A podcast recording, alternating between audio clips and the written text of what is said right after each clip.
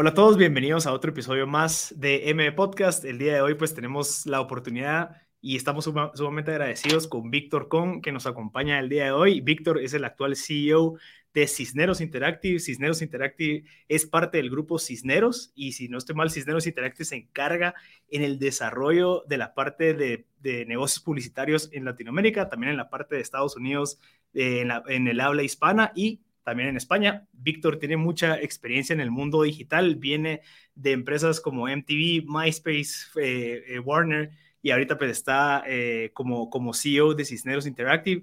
Víctor, bienvenido. De verdad te agradezco muchísimo por tu tiempo. Yo sé que, pues, como cualquier CEO, estás con las horas contadas, con los minutos contados, pero que querías venir a reunirte conmigo para generar valor, es, habla mucho de ti. Así que, Víctor, te lo agradezco y gracias.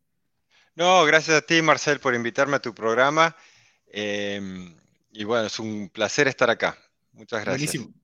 Buenísimo, Víctor. Si quieres para comenzar, eh, contarnos un poquito cómo ha sido esa experiencia. Pues sabemos de que en el 2020 agarraste o tomaste el rol como CEO, pero igual parte de tu experiencia en Cisneros Interactive fue que fuiste parte del equipo fundador, eh, parte de la junta directiva, a quien, quien tal vez delineó el plan de lo que es actualmente Cisneros, pero ¿cómo ha sido esa experiencia de pasar ahora a tomar el cargo casi al 100% de esta startup que creció y se convirtió de 8 empleados a 200 empleados y, y que estoy seguro que tiene muchísimo potencial y que estoy seguro que pues los fundadores y demás tienen los ojos puestos en esta industria digital. Así que, ¿cómo ha sido esa experiencia, Víctor? Si nos puedes contar un poquito.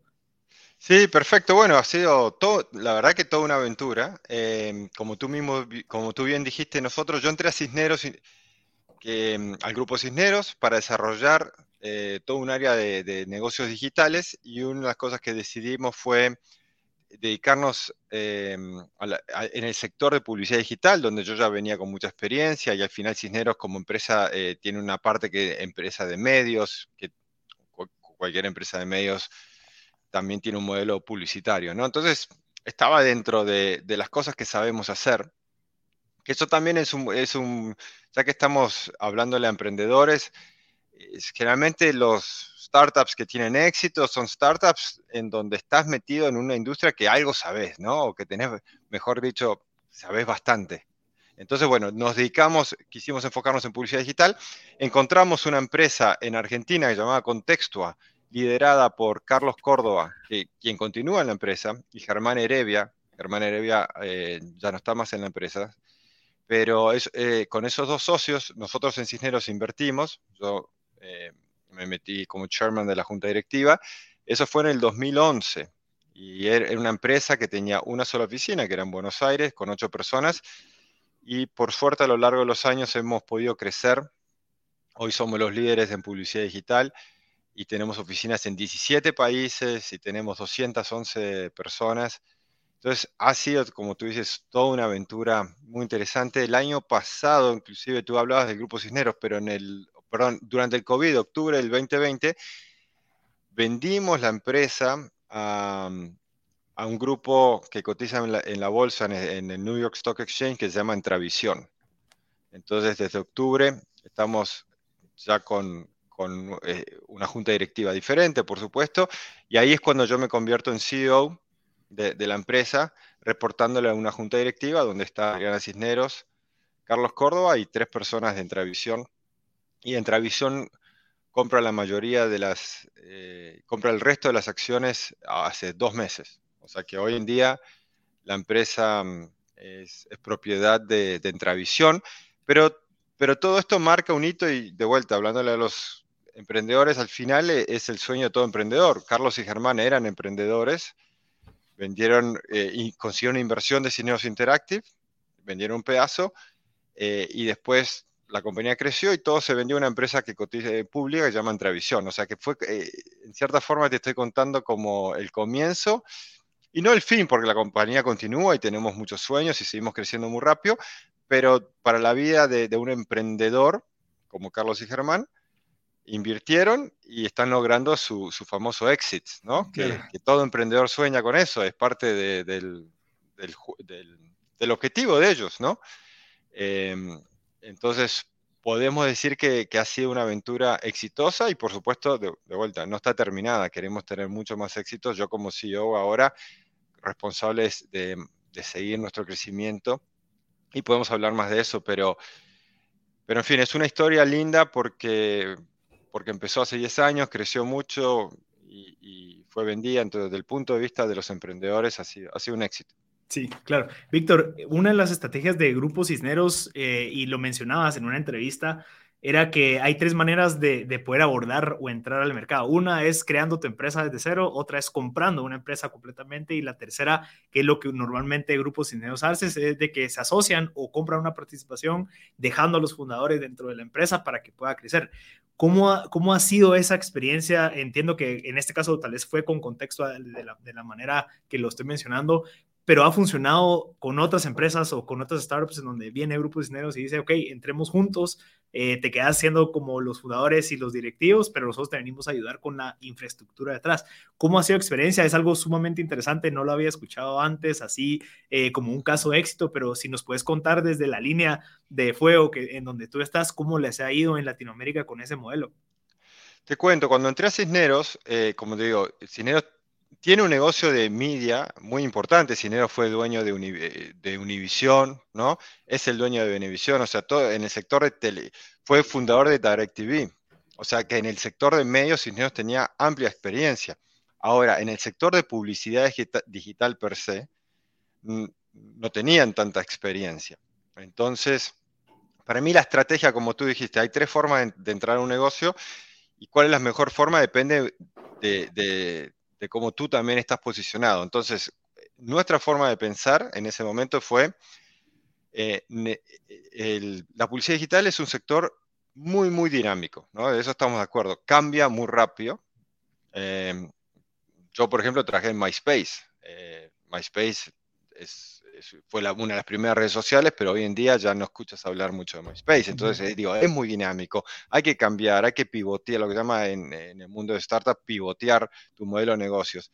Entonces, con esa filosofía, Cisneros, que es una empresa que tiene casi 100 años de existencia, si bien tiene un, un ánimo y un espíritu súper emprendedor, lo que nosotros vimos es mejor invertir en una empresa joven que puede crecer con buenos ejecutivos, fundadores, conocedores de todo el sector de publicidad digital em, y crecer y ayudarlos a, ellos como son emprendedores, Cisneros igual los puede ayudar muchísimo con, estructura, con capital, con experiencia haciendo negocios regionales, eh, pero los emprendedores tienen ese know-how y ese empuje de, de, todo lo que es la publicidad digital y el empuje de ser los emprendedores. Siempre dijimos que en publicidad digital cambia tanto el mercado que necesitas gerentes, un equipo gerencial que piense como dueños, ¿no? Que piense como dueños, que maneje el negocio como si fueran dueños. Y la mejor forma de hacer eso es que si realmente son dueños. Entonces, eh, los fundadores eh, mantenían, se mantenían siendo dueños, si bien Cisneros compró una parte, ellos estaban incentivados. Y bueno, y fue una fórmula que, que me parece que entre los, las dos partes funcionó muy bien, porque Cisneros sí dimos capital y dimos mucha estructura, me parece que el negocio creció gracias a ambas partes, ¿no? Que eso, es un buen matrimonio. Entonces, ellos ponían toda la energía, el know-how. Eh, nosotros cuando un, gran vuelco en nuestra empresa, un gran... Eh, spin-off, sí. Spin-off o, viraje en la empresa fue cuando conseguimos la representación de Facebook. Facebook hace, hace una licitación, varias empresas del medio se presentan, en ese momento eh, Contextua o Red Más, como se llamaba en ese momento, era, era una empresa eh, más chica, eh, compitiendo con empresas más grandes y me parece que el hecho de tener accionistas como Cisneros em, ayudó mucho a ganar esa representación de Facebook. Y, por supuesto Facebook siendo lo que es, abrimos una prueba piloto en cuatro países, en su momento fue Venezuela, eh, Venezuela, Bolivia, Paraguay, Ecuador, y eso terminó siendo exitoso y Facebook eh, nos da después más países, también Facebook, ese era un test, realmente fue un test eh, a nivel mundial para Facebook, porque después de ese test con nosotros, que fuimos los primeros conejillos de India, ellos abrieron el la misma estrategia de tener representantes, em, resellers, en, lo abrieron en Europa, lo abrieron en Asia. Em, o sea que fue una aventura muy linda también de aprender junto a Facebook de cómo hacer que este modelo de partnerships funcione de la, forma que ambas partes querían, ¿no? Tanto el reseller que somos nosotros como Facebook. Em, pero bueno, fue una buena combinación. Yo diría que, la estrategia, eh, mirándola para atrás, obviamente funcionó porque la empresa logró crecer. Claro, sí, y, te lo digo desde la perspectiva de un emprendedor que también hizo algo similar. Eh, hay un dicho que es, es mejor ser cola de, león que cabeza de ratón. ¿Verdad? O sea, te puedes ver beneficiado de toda la infraestructura, definitivamente, especialmente cuando uno está comenzando, a que solo querer ser, tu, ser, ser la cabeza de ratón, ¿verdad? Que estás pequeño, que tal vez no puedes competir contra los grandes, pero creo que la perspectiva, ya hablando de los fundadores de contexto, era, ok, puedo aprovechar la infraestructura, puedo aprovechar los contactos, puedo aprovechar el nombre de, de Cisneros para poder acelerar ese proceso, que tal vez sí lo pudieron haber hecho solos, pero les iba a llevar 10 años más, ¿verdad? Y, o, o ver qué otras estrategias, pero creo que es algo interesante porque en mi caso, y te lo resumo rapidito, fue similar. A mí se me acercaron una, una, agencia grande en Guatemala y fue, mira, te queremos absorber porque creemos que lo que tú tenés por dar es interesante. Y eh, comparto mucho lo que tú decís. Al final, si en dado caso a mí me hubieran contratado para crear algo de alguien más, tal vez no sería tan comprometido como el fundador, ¿verdad? Que mira, es tu responsabilidad que esto salga adelante. Así que creo que lo compartimos bastante y, vale la pena mencionarlo porque sí e, es una decisión un poco complicada. Víctor, y, si quieres para, para, ir avanzando, en el tema de, eh, de manejar tanta, tanta gente, digamos, ahorita ya hablando de, de tu rol como CEO, entiendo algo que, que fue con, que contribuyó bastante a tu desarrollo, digamos, corporativo, digamos, desde la banca hasta donde estás ahorita, ha sido, pues, tu enfoque de trabajo duro, ¿verdad? O sea, trabajar, trabajar, esforzarse y demás. ¿Crees que eso tuvo un costo en tu vida personal eh, que tal vez viendo para atrás decís, ok, tal vez no sé si vale tanto la pena trabajar tanto, tal vez trabajar de una manera distinta, lo que sea, o cuál ha sido tu aprendizaje de eso, en donde hay muchos podcasts y hay mucha gente que viene con una filosofía distinta, en donde dicen, mira, o sea, trabajar no es solamente, la vida no solamente es trabajar, sino que existen otras cosas, ¿verdad? Porque mientras que estás trabajando, la vida pasa. Entonces, ¿cuál ha sido ese aprendizaje? Porque entiendo que te llevó y te ha llevado el éxito, pero no sé si has logrado pues analizar eso y ¿qué le recomendarías a la gente que está creciendo corporativamente y que quiere llegar a tener éxito que has llegado a tener hasta ahorita? Sí, sí, eh, cualquier emprendedor no, trabaja de 9 a 6, de la, ¿no? Trabaja mucho más y nosotros también trabajamos mucho más. Em, es una pregunta difícil, pero yo pienso que, em, em, y bueno, yo me divorcié después de 20 años, entonces tampoco puedo decir que, que no hubo, digamos, consecuencias a ese trabajo, a esos viajes. Eh, nosotros, digo, yo siempre viviendo en Miami, en los distintos puestos que tuve, siempre fueron roles regionales, en donde tenías que viajar mucho, en mi caso hacia América Latina.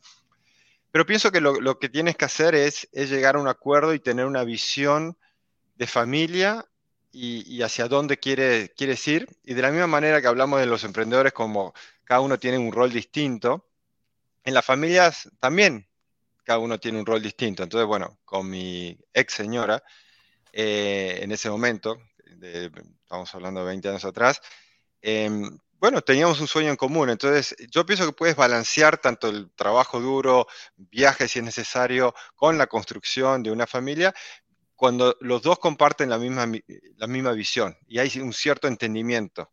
Obviamente yo viajando tanto y, y nosotros tenemos dos hijos, em, alguien se tenía que quedar en casa, ¿no? Entonces, bueno, e, eso fue un, compromiso, pero sí pienso que puedes mantener, pienso que puedes hacer las cosas. Realmente no creo que sea un trade-off. No soy la única persona, eh, yo estoy casado ahora nuevamente y muy, feliz también construyendo eh, una familia eh, armoniosa, entonces, y sigo trabajando mucho tiempo. Entonces, de vuelta, me parece que es que tengas una visión en común con, tu pareja y con tu familia y que, mm, y bueno, igual le tienes que dedicar tiempo a, ambas cosas, pero yo pienso que hay tiempo en el día para, para hacer un poco de todo. Todo es un trade-off, ¿no? Siempre hay sacrificios para hacer. Mientras que las personas estén en el mismo barco, sacrificándose, sabiendo por qué están haciendo sacrificio, las cosas funcionan. Cuando no hay esa coordinación, ya es muy complicado, aunque trabajes ocho horas por día, nada más. Si, no estás yendo al mismo lugar con tu pareja, va a ser, es difícil. Claro, y, hablando de, dejando a un lado la pareja, el tema de, digamos, de tu salud, de la parte de salud mental, de la parte de amistades, de relaciones y demás, ¿cómo lo has ido manejando? Porque entiendo que, que también tenemos, digamos, pongámosle un ejemplo, tenemos 18 horas al día útiles, ¿verdad? Digamos, de esas 18 ya tenemos 12 de trabajo porque hay veces que nos quedamos más tarde y demás, entonces nos quedan 6 horas en donde tenemos que comer, tenemos que, pues, descansar un poquito, lo que sea. ¿Cómo, eh, eh, y también entiendo que también parte de tus estrategias es no tener una rutina rígida, ¿verdad? Sino que sos flexible, decir, ok, puedo cambiar esto, puedo moverlo aquí, y entonces eso te ha dado esa como versatilidad pero ¿en dónde metes la parte de relaciones, verdad? Porque creo que algo que a veces tenemos visto como un CEO es, está súper trabajando todo el día, está con el teléfono, está manejando, está llegando, está en reuniones y demás. Pero de nuevo, vuelvo a caer en lo mismo, o sea, pasa el tiempo y decís, ok, mi mamá, mis amigos, eh, mis, eh, no sé, mis compañeros y demás, a veces se nos olvida. Entonces, ¿cómo, cómo haces para meter en esas seis horas tanto que queda de, la vida de alguien afuera del trabajo?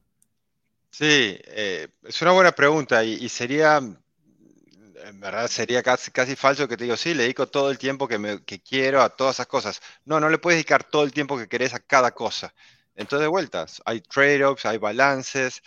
Eh, en, como una de las preguntas que tú me, dijiste es, em, ¿cómo hago para mantenerme saludable, con salud, etcétera? Para mí el ejercicio siempre fue, yo de, de, chico hago deportes, me encantan los deportes.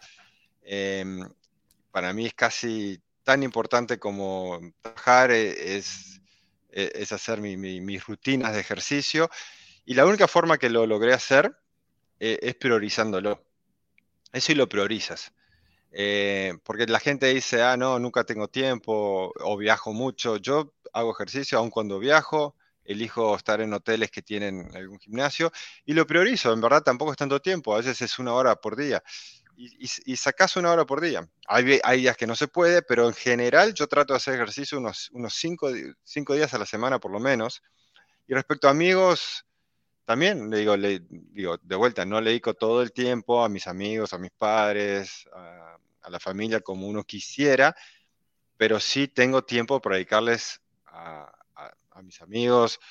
Están los fines de semana, si estoy en Miami puedo salir entre semana. Eh, y la verdad que no tengo mucho, o sea, tengo muchísimos conocidos, tengo no tantos amigos, pero los amigos que tengo son muy buenos. Capaz que esa es una fórmula también de, felicidad. Para ser felices en la vida necesitamos todo lo que tú mencionas, ¿no? La salud, los amigos, la familia, un trabajo que te, que te, que, te llene de pasión, ¿no? Todas esas cosas son componentes para tener una vida completa. Le tienes que dedicar un poco de tiempo a todo. Eh, pero cada uno, para mí es una, es una cuestión muy personal de cómo cada uno hace esos trade-offs. Em, porque sí, al final el día tiene las mismas horas y tiene las mismas horas para todas las personas, ¿no? Sí. Y Víctor, y también eh, abriendo caso a la otra pregunta, pero concluyendo con esta, también algo que tal vez nosotros que estamos comenzando en este tema de liderazgo tenemos que aprender es a poder hacer ese switch de, ok, voy a, voy a parar de trabajar en el, pensar en el trabajo, porque yo sé que este, estoy seguro que tú, Víctor, con todo esto que has crecido y tu trayectoria es todo el día estás, bueno, soluciones, ideas, proyectos, cómo, qué es lo que tengo que hacer, pero eso nos quita el presente de cierta manera cuando queremos compartir con nuestra familia. Entonces creo que es algo que estoy seguro que ya de cierta manera tú has desarrollado una habilidad de lograrlo, pero es algo que tenemos y yo me he topado con mucha gente, digamos, de mi edad que estamos empezando a aprender a manejar esa ansiedad y estar manejando como el, enfocarnos en el presente. Ahora, mi, siguiente pregunta, Víctor, es eh, finanzas, marketing, MBA, ¿cómo, lo, ¿cómo pasaste de banca a estar ahorita pues empapadísimo en el mundo digital? ¿Crees que ha sido parte de tu receta del éxito, digamos, tener ese conocimiento de finanzas, tener ese conocimiento de administración, más marketing, igual pues ser el CEO de Cisneros Interactive, que es el que está liderando todo este mundo digital. Sí, te voy a contestar esa pregunta, pero tú mencionaste algo muy importante y, es de estar presente. Y, una cosa que yo hago, y lo hago muy eh, consciente, es estar presente en el momento. ¿Qué quiere decir eso? ¿Cuántas veces vamos a una reunión y ves las personas con el teléfono o estás en el cine y están, aunque se estén divirtiendo, están mirando el teléfono? un buen hábito que yo tengo en verdad es no miro tanto el teléfono. O sea, cuando estoy en una reunión, estoy frente a la persona, ahora estoy contigo, te estoy dando 100% de mi atención.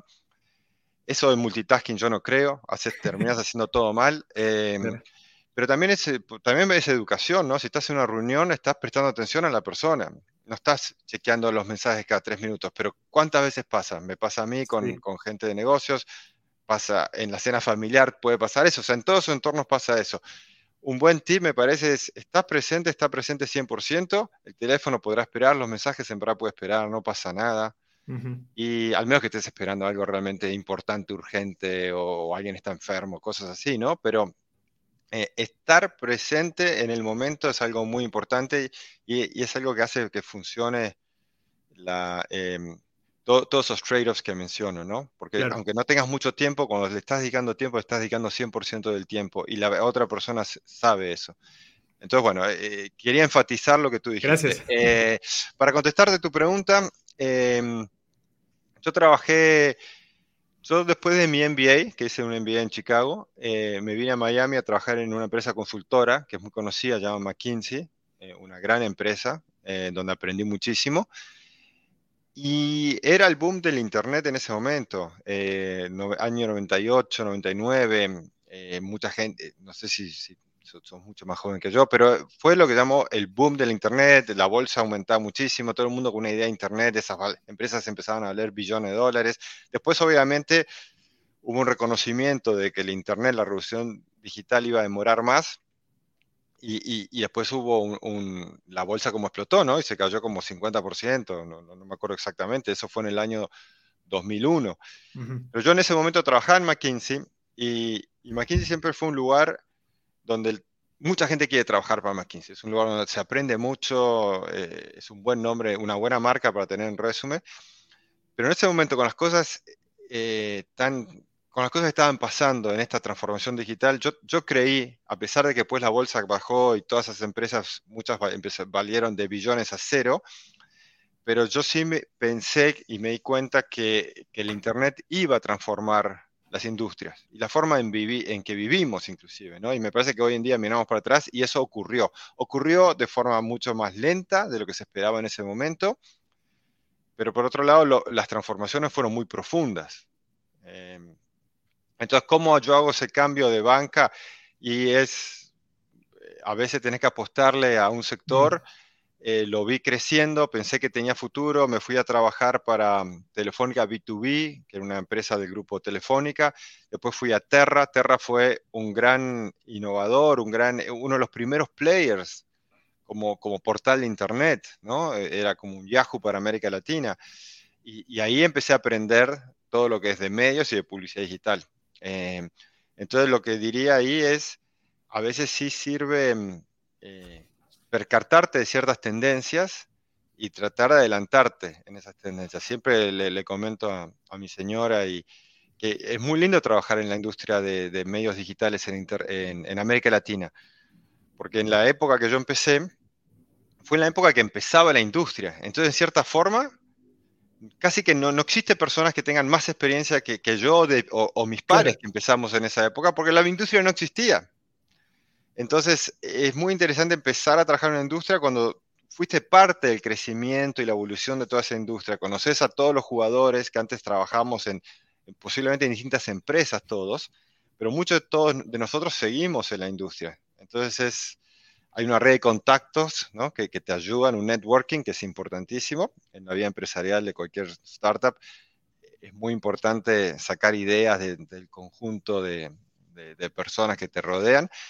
Entonces, ah, la verdad que es así como me metí. Eh, me parece que también un aprendizaje para todo el mundo es eso, identificar tendencias que te, que, te diviertan, además, que te gusta la industria Em, pero bueno, e, en esto del Internet tuve suerte de estar en, un momento en mi carrera eh, en donde vi cómo una nueva industria nacía. Ahora, nuevas industrias nacen todo el tiempo, ¿no?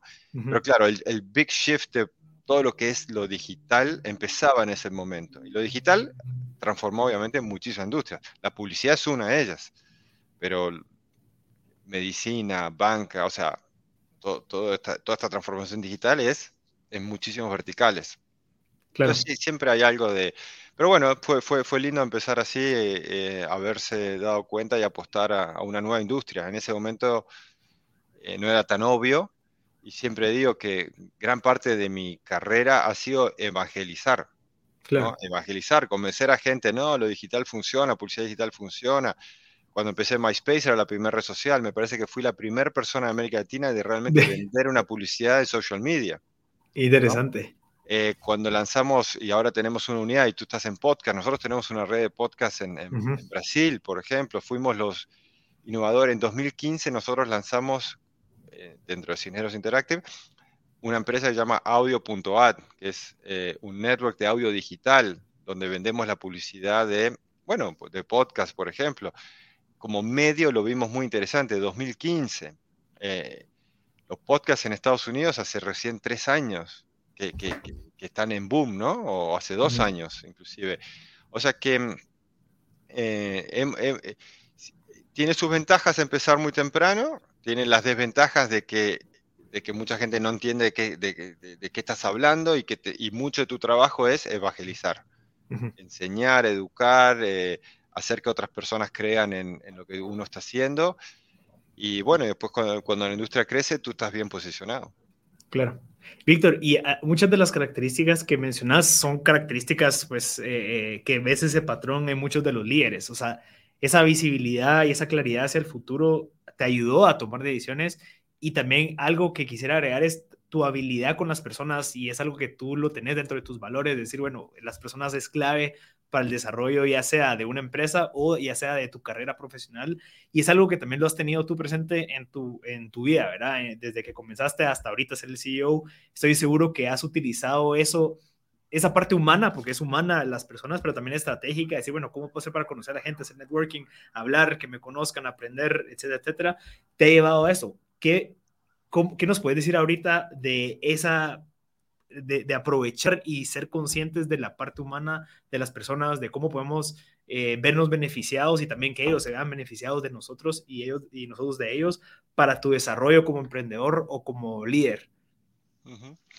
Mira, yo, le dedico muchísimo tiempo a la parte, digamos, humana de la empresa, eh, a la parte de la cultura de la empresa. Y te cuento porque cuando traje McKinsey, lo mencioné antes, la cultura de McKinsey es una cultura muy especial. Es una empresa muy, muy diferente a muchas, una cultura muy fuerte y muy positiva.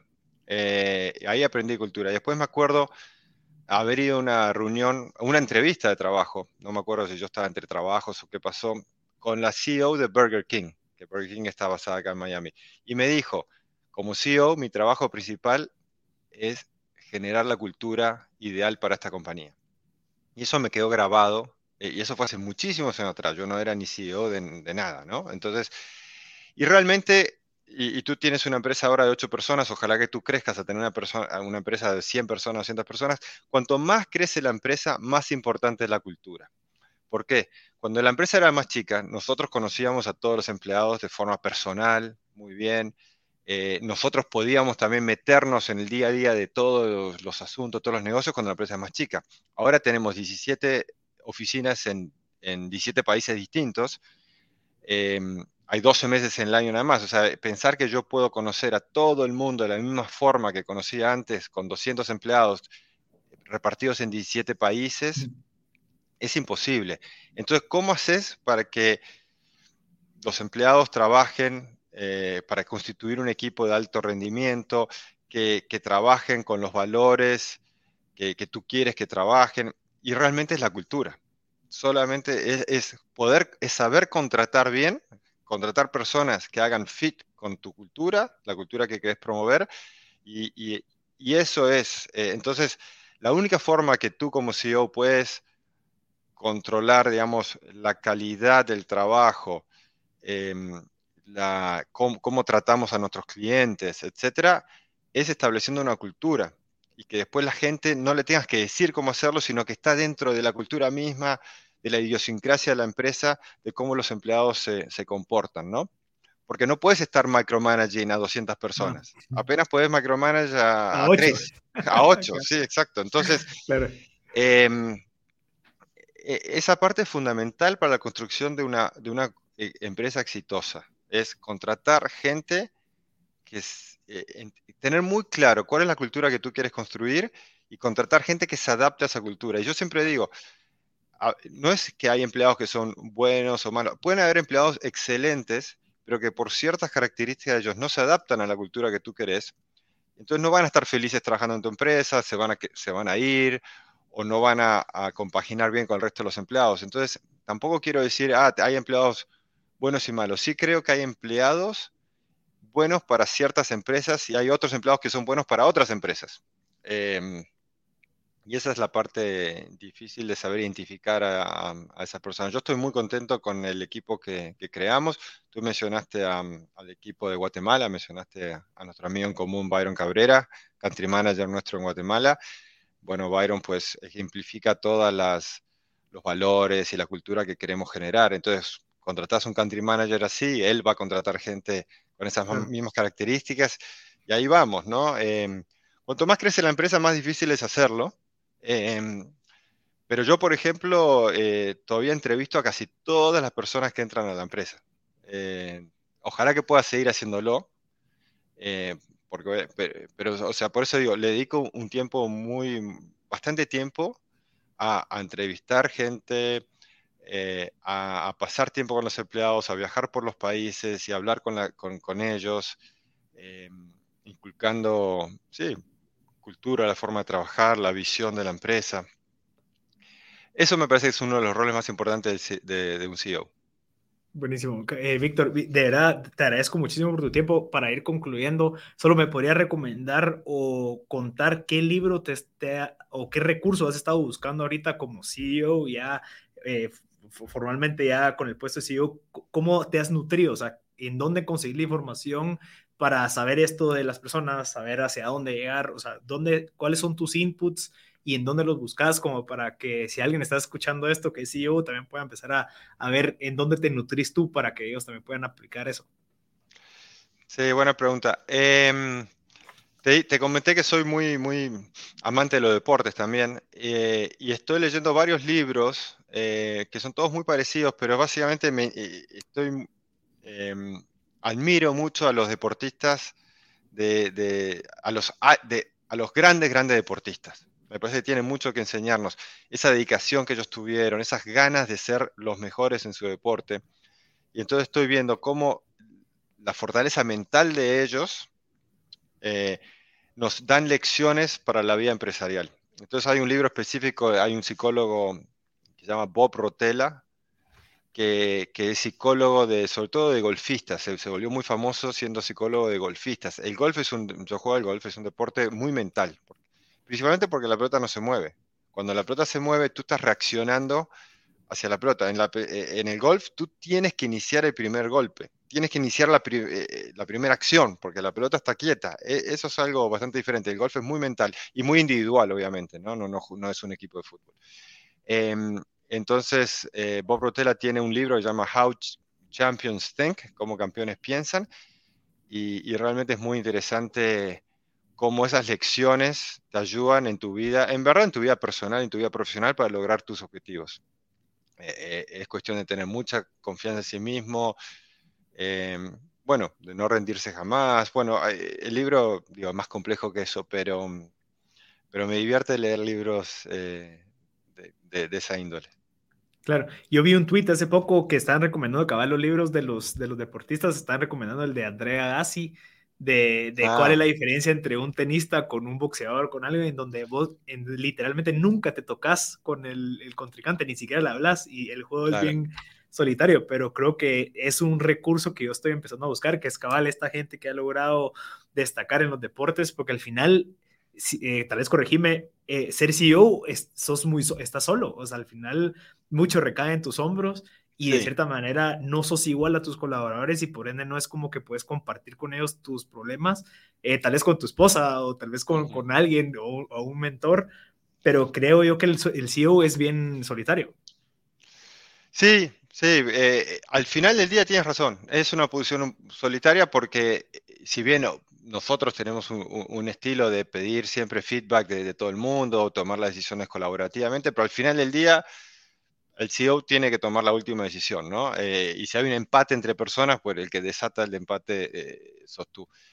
Eh, em, es solitario, tenés una junta directiva que te puede apoyar, pero sí, es, un, e, es un rol desafiante, es un rol desafiante, pero por otro lado, eh, muy lleno de recompensas porque, eh, y lleno de responsabilidad, porque estás manejando un barco donde ese barco tiene que ser un buen lugar para los 200 empleados que tenemos y tiene, ese barco tiene que llegar a un buen puerto. Entonces, em, pero cuando llega a un buen puerto, es una gran, gran satisfacción. Y, pero realmente es un trabajo, como siempre, en equipo. O sea, tú estás solo, pero en verdad estás liderando un equipo de personas y el barco no llega por ti, el barco llega por todo ese equipo de gente. Claro.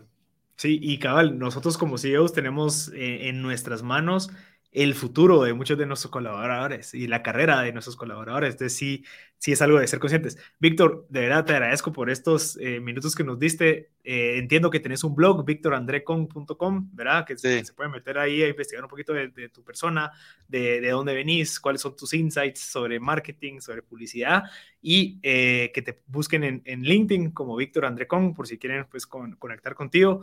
Te agradezco muchísimo por tu tiempo, Víctor. Te deseo los mayores de los éxitos en estas nuevas etapas de lo que se viene con tanto cambio, pues el metaverse y todo eso que se viene de Facebook. Estoy seguro que te tocará pues sumergirte más. Eh, pero como líder te lo agradezco, o sea, siendo tú el líder de, Cisneros, pues todo el buen trabajo que han hecho y, y, te admiro bastante. Así que muchas gracias por tu tiempo, Víctor. No, muchas gracias a vos y, bueno, y éxitos también en, en tu startup y que tengas sigas creciendo. Gracias. Buenísimo. Te lo agradezco. gracias. Y gracias a todos los que se quedaron hasta el final. Nos vemos a la próxima. Yo soy Marcel Barascut y este fue otro episodio de M Podcast.